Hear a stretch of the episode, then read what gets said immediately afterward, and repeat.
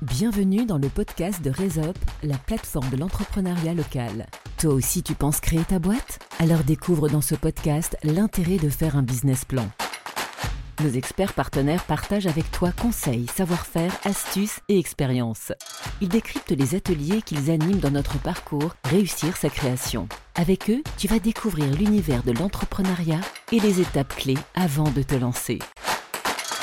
Bienvenue dans le podcast de Resup, la plateforme de l'entrepreneuriat local pensée par et pour les entrepreneurs du nord de la Haute-Savoie.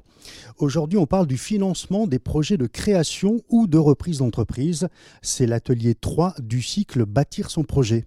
J'ai le plaisir d'accueillir Anne-Christelle Clarisse, chargée de financement chez Initiative Genevois. Bonjour Anne-Christelle. Bonjour.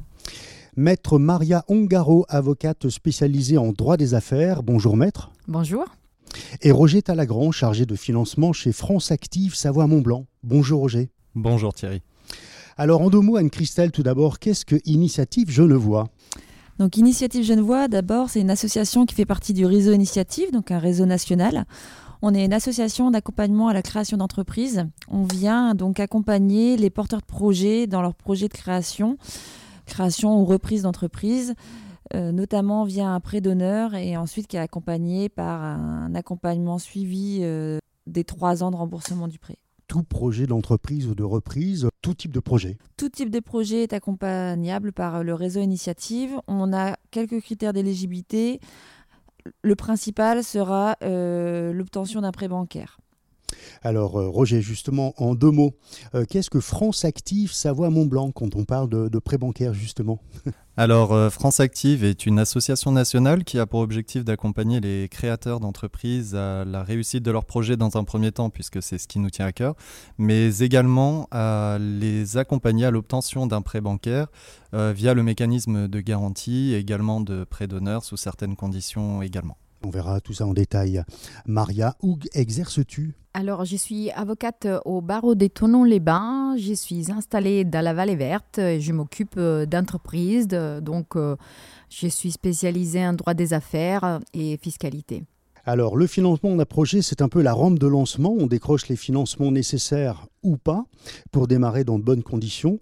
Et, vous, ce que vous regardez, ce que vous étudiez, c'est le business plan qu'a rédigé le porteur de projet avec une attention toute particulière au plan de financement établi.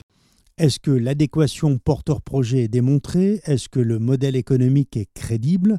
Est-ce que l'apport personnel est à la hauteur du projet? Est-ce que le plan de financement est diversifié, optimisé et suffisant pour assurer un démarrage? Quelles sont les cautions et les garanties qui sont demandées aux futurs dirigeants? C'est de cela dont nous allons parler aujourd'hui. Mais avant de rentrer dans le vif du sujet, j'ai quelques questions un peu plus personnelles à vous poser parce que chez Resop, chaque partenaire expert dont vous faites partie est un membre à part entière de la communauté. Alors, euh, Roger, par exemple, qu'est-ce que tu aurais aimé savoir sur ton métier quand tu as démarré? Eh bien, je vais faire une petite digression et parler plutôt d'une expérience entrepreneuriale, c'est-à-dire que j'ai créé ma première entreprise en 2014 et euh, pour tout vous dire, je n'ai jamais été accompagné par quelque association que ce soit. Alors non que je ne le voulais, mais plutôt que je n'en avais pas connaissance. Et je dois dire qu'aujourd'hui, euh, avec le recul, et pour intervenir par exemple ben, chez Resup à la création d'entreprise, je, je, dois bien avouer que j'aurais aimé être accompagné, j'aurais aimé bénéficier justement de ces parcours à la création d'entreprise, notamment sur des problématiques juridiques ou sur des problématiques de communication. Maria, depuis combien de temps es-tu partenaire de Resup? Alors, j'interviens au sein des ateliers depuis les débuts de l'aventure, donc depuis 2017, et je collabore avec la Maison de l'Écho depuis 2011. Comment as-tu vécu euh, l'évolution au cours de toutes ces années de Resop eh ben, c'est vrai que nous avons au fur et à mesure adapté nos ateliers aux besoins des porteurs de projets. Euh, au début, on avait une démarche qui était très scolaire, on voulait leur donner beaucoup d'informations et par la suite, on s'est rendu compte que l'objectif, c'était de mieux comprendre leurs besoins et leur faire développer euh, leurs réflexes euh, par rapport à certaines notions juridiques complexes. Donc, notre objectif est de qu'ils maîtrisent certaines notions, donc euh, la structure juridique, leur taxation, mais qu'ils aient les bons réflexes quand ils euh, vont se trouver devant un contrat de travail, un contrat de bail, ou euh, quand ils vont faire un achat plus important, et qu'ils sachent qu'il faut se faire accompagner et qu'il y a certaines démarches qui doivent absolument être faites à ces moments-là. Vous êtes peut-être moins généraliste qu'au début, mais plus précis au cas par cas? Oui, tout à fait. Euh, ce qui est très intéressant, c'est l'interaction euh, au sein des ateliers. On, présente à chaque fois euh, les projets. Donc, chaque porteur présente son projet. On veut savoir quelle est l'activité dans laquelle il va se lancer, en sorte qu'on sait quelle sera la structure qui va mieux s'adapter à son projet. Il est clair que si on veut créer un restaurant ou si on veut racheter une société, bah, on ne va pas euh, lui proposer de rester en micro-entreprise ou euh, euh, d'avoir une structure limitée. Donc, c'est vrai que ça permet aussi de mieux connaître quels sont leurs projets, ce qui est très intéressant, et ça permet aussi déjà d'avoir de donner un conseil et de les envoyer vers une certaine direction. C'est un conseil personnalisé. Alors Anne-Christelle, pourquoi as-tu choisi ce métier personnellement? Eh bien, moi, c'est vraiment le métier d'entrepreneur, c'est un métier qui me fascine et je suis vraiment euh, fière euh, et enthousiaste à chaque fois de rencontrer les personnes qui veulent euh, concrétiser un projet, un rêve, vraiment un projet de vie. Et euh, je suis euh, vraiment tout le temps euh, ravie de pouvoir mettre à profit mes compétences et de pouvoir les aider à monter leurs projets et, concrétiser vraiment leurs leur rêves. Parce que souvent, c'est le, rêve d'une vie ou en tout cas d'une une, grande étape dans leur projet professionnel. Alors, qu'est-ce que tu aimes le plus faire dans ce métier précisément? Alors déjà, j'aime beaucoup le premier rendez-vous puisque c'est le moment où on rencontre la personne, où elle arrive avec euh, son projet, son parcours professionnel, elle explique euh, où est-ce qu'elle en est, euh, et, on voit assez rapidement comment on peut l'accompagner et si on va pouvoir l'aider rapidement à concrétiser son projet. On voit aussi à ce moment-là si elle a besoin d'un accompagnement plus en amont, et c'est là où souvent on la renvoie, nous, initiative, on la renvoie justement faire des ateliers style Raise Up qui vont l'aider à, construire leur, euh, plus concrètement son business plan. Alors on est dans l'épisode 3 qui est consacré au volet financement. Euh, qu'est-ce qu'un bon plan de financement, Anne-Christelle? Le plan de financement, c'est la base. C'est la base du, euh, de la partie financière du business plan. Tout porteur de projet doit réaliser ce plan de financement quand il veut réaliser son projet de création d'entreprise. Concrètement, c'est pas compliqué. Un plan de financement, c'est un tableau à deux colonnes. Première colonne, c'est la, la partie besoins. Les besoins, ce sont tout ce dont j'ai besoin pour pouvoir démarrer mon projet. Donc j'ai besoin, si je veux racheter un fonds de commerce, bah, d'acheter ce fonds de commerce. Si je veux ouvrir un restaurant, je vais avoir besoin par exemple d'un local. Je vais donc devoir payer la caution du local. Euh, si j'ai besoin euh, de machines, je vais avoir besoin de, m'équiper. Je vais aussi, tout simplement, si j'ai besoin que de mon cerveau, bah, j'ai quand même besoin aujourd'hui d'un ordinateur, d'une table pour poser cet ordinateur.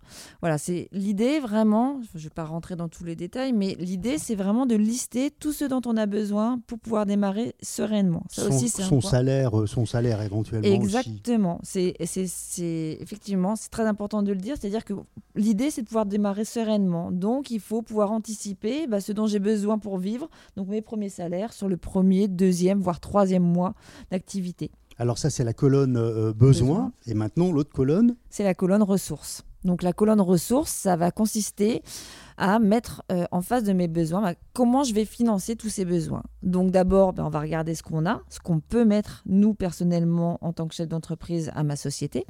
Est-ce que je vais partir aussi avec des associés? Donc combien mes associés vont, pouvoir mettre? Donc ça, c'est voilà, ce sont les apports personnels.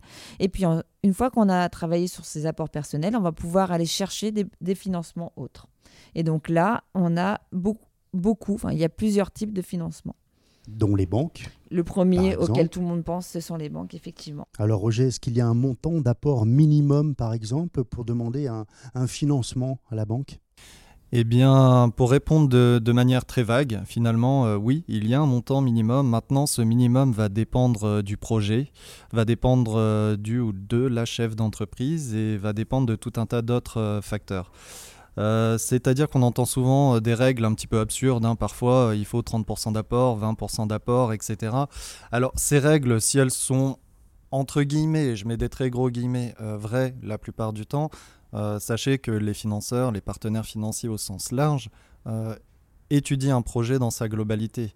Et, ce qu'il faut retenir, c'est qu'une personne qui a très peu de moyens à affecter à la création de son entreprise, c'est une personne qui pourrait être accompagnée et pourquoi pas solliciter justement des méthodes de financement autres que la banque pour justement compléter ses besoins? Est-ce que les banques sont plus réticentes aujourd'hui? Plus réticentes, euh, oui et non. Je dirais que tout dépend toujours du projet. C'est évident qu'aujourd'hui, euh, les banques font, pour certaines en tout cas, peut-être plus attention au secteur qu'elles financent. Je pense notamment au BTP, à la restauration, qui sont des secteurs en souffrance. Alors non que, que ces secteurs aillent mal, mais, mais plutôt que c'est des secteurs qui ont du mal à recruter justement du personnel et à créer de la valeur derrière. Euh, mais les banques sont, sont, des commerçants en fait, hein, ce sont des marchands d'argent, donc c'est un petit peu différent de l'entrepreneur traditionnel, je dirais. Euh, néanmoins, c'est des entreprises qui, qui, gagnent leur vie justement en finançant l'activité économique. Alors c'est une en partie pour gagner leur vie, mais c'est aussi une mission qui leur est confiée. Euh, donc, donc en fait, ce sont juste des partenaires financiers qui font attention à ce qu'elles font parce que parce que c'est pas le Far West. Hein. Est-ce qu'il y a d'autres méthodes de financement que la banque, euh, Anne-Christelle Oui, effectivement, il y a, beaucoup euh, d'autres partenaires euh, possibles qui peuvent vous accompagner à créer votre entreprise, donc des partenaires financiers. on est, il y a plusieurs associations qui sont là sur, euh, en France. Euh, il y a l'ADI, il y a le réseau Initiative, il y a France Active. Ce sont des partenaires qui, qui viennent euh, en complément ou pas de prêts bancaires et qui vont vous, vous, accompagner dans le financement de votre projet. Il y a aussi un certain nombre d'aides qui existent en fonction de là où vous êtes. donc il y a les comités de communes qui peuvent donner des subventions. Il y a, la région aussi qui peut donner des subventions, potentiellement le département qui peut donner des subventions. Il y a vraiment beaucoup d'aides qui existent et là, euh, il faut vraiment chercher en fait. Il faut euh, chercher partout, il faut en parler beaucoup. Euh, et c'est comme ça que vous allez pouvoir trouver des personnes qui vont vous accompagner et des subventions qui vont pouvoir aussi vous aider à réaliser votre projet. Est-ce qu'il a des subventions ou des aides euh, par rapport à une certaine euh, activité? Oui, bien sûr. Selon les activités, on peut avoir euh, des subventions particulières. Donc là encore, il faut se rapprocher de, de, tout organisme qui peut nous aider. Donc les associations, les chambres consulaires, donc CMA, CCI. Euh, la région, le site de la département, du département. Aller voir sa mairie aussi, parce que potentiellement la mairie peut, euh, peut débloquer une subvention pour la création d'une entreprise sur son territoire. Voilà, tout. Il faut être curieux en fait. Il faut vraiment aller se taper euh, la porte partout. Et en parler autour de soi. Oui. Alors, au vu des taux qui montent, Roger, est-ce que c'est toujours utile d'emprunter? Est-ce qu'il n'y a pas la peur de ne pas pouvoir rembourser avec la hausse des taux? Alors c'est une question que beaucoup, euh, beaucoup de porteurs de projets euh, se posent. Euh, effectivement, est-ce qu'il faut emprunter au vu des taux qui remontent? Alors pour répondre très simplement, je n'ai pas de boule de cristal, je ne sais pas ce que vont donner les taux à l'avenir, est-ce qu'ils vont continuer de grimper ou de baisser? Peu importe, je dirais que le, le, le plus important, c'est surtout le projet, c'est surtout la rentabilité espérée du projet. Il faut savoir que quand on emprunte de l'argent, alors aujourd'hui peut-être à 3, 4, 5%, et qu'on a en face ben, un taux d'inflation à peut-être 4, 5 ou 6%, finalement, l'argent ne coûte pas si cher d'un point de vue économique. alors après, c'est un très gros raccourci que je fais, hein, évidemment. mais ce qu'il faut surtout en retenir de ce raccourci, c'est que c'est surtout la rentabilité de l'activité qu'il faut regarder plutôt que le coût pour euh, obtenir cette rentabilité. Euh, toute chose étant égale par ailleurs, il faut bien évidemment euh, regarder son plan de financement et puis son, business plan pour être sûr de ne pas se tromper. Il ne faut pas aller trop vite, Anne-Christelle. Il faut prendre le temps de bien faire les choses, de bien monter son dossier pour ne pas passer à côté de certaines aides. Effectivement, alors il y a aussi quelque chose qui est très important, c'est qu'il y a beaucoup d'aides qui existent, mais elles existent vraiment au moment de la création. Donc c'est important de faire le travail de rechercher les aides, les accompagnements au moment de la création. Et c'est là où encore les ateliers euh, de Resup sont intéressants, parce que c'est un moment, c'est un mois pendant lequel on va construire son business plan, donc c'est vraiment un moment de réflexion. Et ce temps de réflexion, de recherche, il est vraiment primordial pour la création d'entreprise. Il faut vraiment chercher, mûrir son projet et aller chercher euh, les informations au bon moment. Parce que euh, chaque cas est différent. Si on est par exemple demandeur d'emploi aussi, peut-être que les aides ne sont pas forcément les mêmes? Alors, demandeur d'emploi, effectivement. Là aussi, en France, on a, on a un système qui est vraiment très aidant, c'est-à-dire que quand on est demandeur d'emploi, on bénéficie d'aide la... lorsqu'on veut créer son entreprise. Donc, c'est important de, de aussi d'aller chercher, d'aller voir euh, Pôle emploi au moment de ce projet. Alors, quelles sont les, les garanties demandées aux dirigeants, Maria? C'est peut-être plus le côté juridique, là. Hein. Oui, alors déjà, pour rappeler, quand on parle des garanties, on parle de la couverture des solutions de remboursement que la banque, au cas d'espèce, va demander si euh, l'entreprise ne peut plus rembourser les sommes qui ont été avancées. Donc cette solution alternative de remboursement est euh, souvent euh, les chefs d'entreprise lui-même, donc les dirigeants, les banques vont demander au chef, d'entreprise de se substituer à son entreprise. C'est typiquement le cas de la caution. C'est une garantie qui concerne la personne et euh, c'est la garantie qui est la plus demandée puisque quand on crée une société, notamment, bah, il y a une dualité des personnes. Donc euh, la société rembourse l'emprunt et s'il y a défaillance de l'entreprise, il y a un mécanisme des liquidations judiciaires qui mettra en difficulté euh, les partenaires, notamment la banque, pour obtenir les remboursements. Et donc, il y a substitution du chef d'entreprise. On a aussi des garanties qui concernent les objets, ou on peut dire les, notamment les biens euh, du chef d'entreprise ou les biens de l'entreprise. Il s'agit par exemple, euh, voilà, on prend une garantie sur les fonds de commerce ou on prend une hypothèque sur euh, les biens immobiliers de l'entreprise. Donc ça, c'est plutôt des garanties réelles, des sûretés réelles. Et c'est vrai qu'en réalité, la caution personnelle qui est sollicitée par les banques est vraiment la première euh, garantie euh, qui est souvent mise en avant, même s'il y a des mécanismes aujourd'hui qui permettent de l'écarter, puisque c'est la garantie qui euh, crée le plus de risques pour celui qui s'élance. C'est ce qu'on appelle la prise de risque. Est-ce que la prise est différente suivant le statut que l'on a dans la société, la forme juridique de l'entreprise?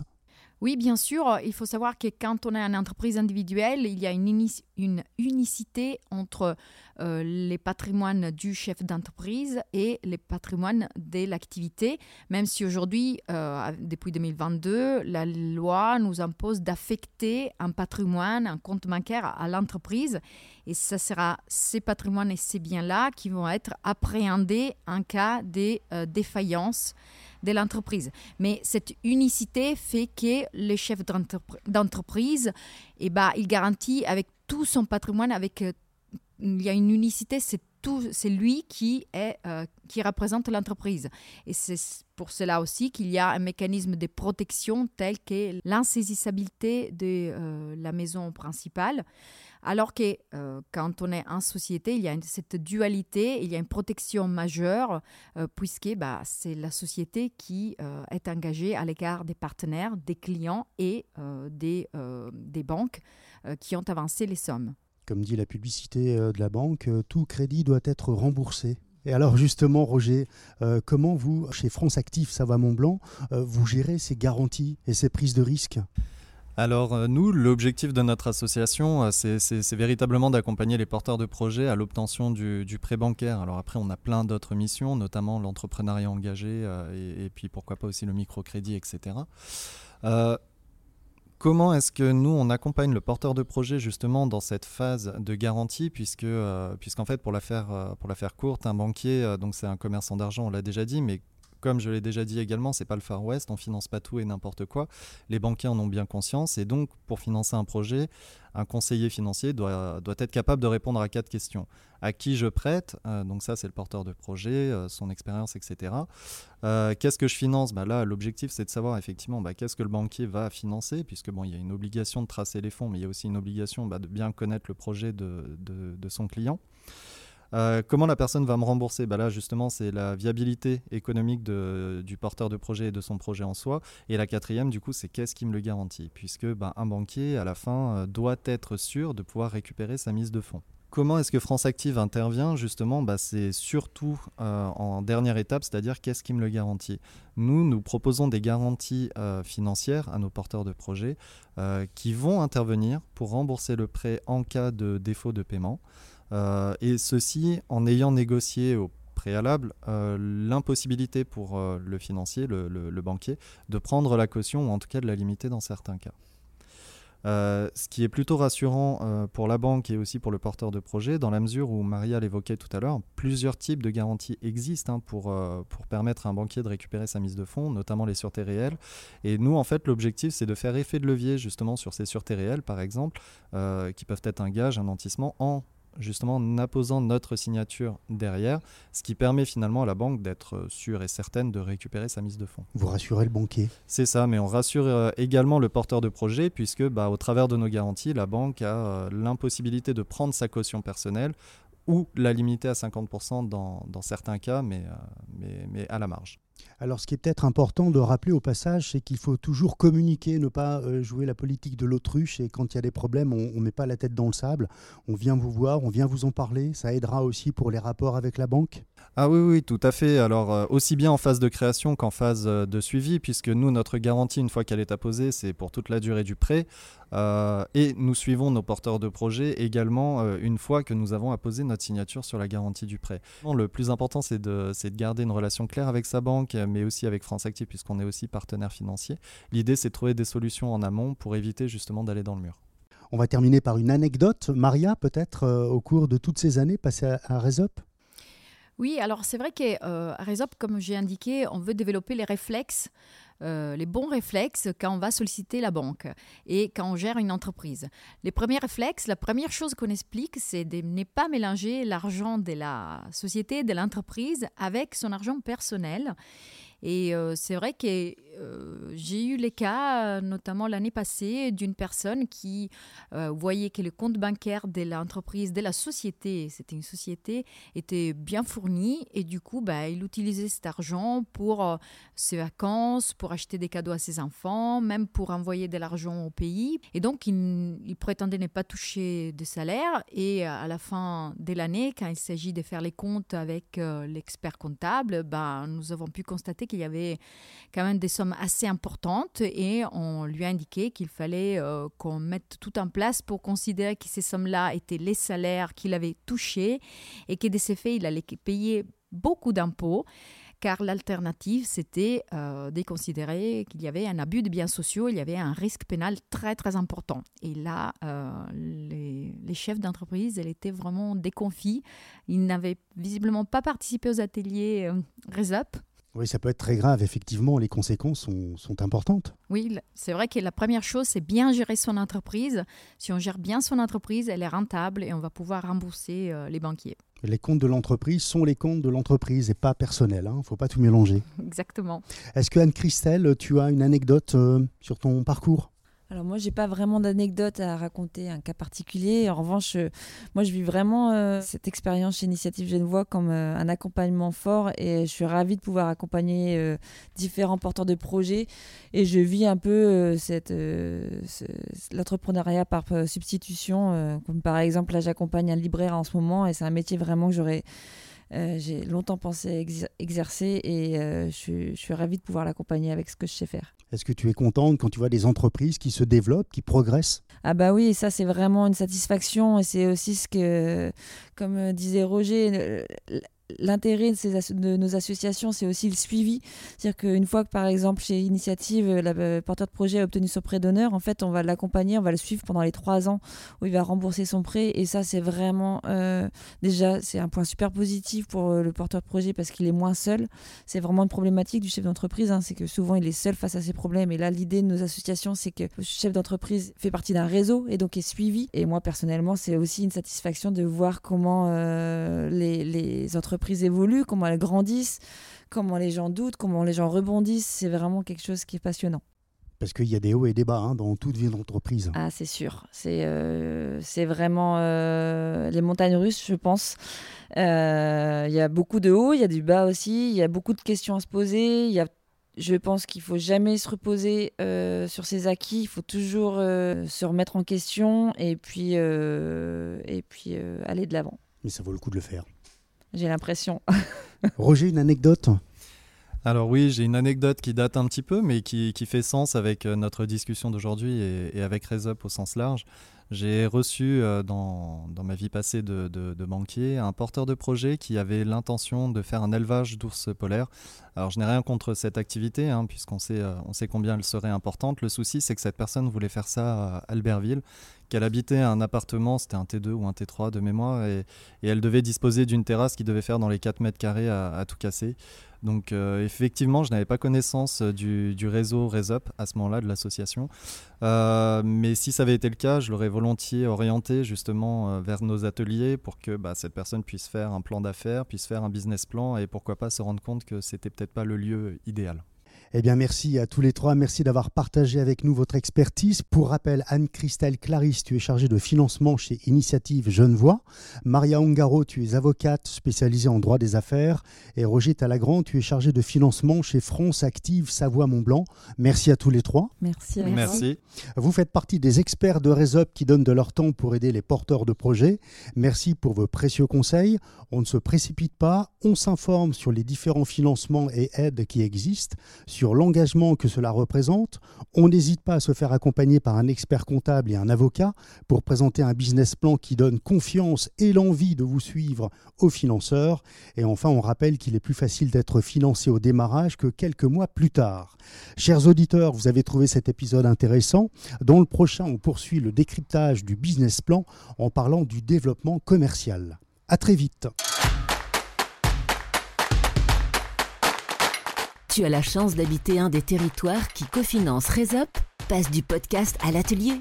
Plus d'infos sur resop.org. R E Z U P.org.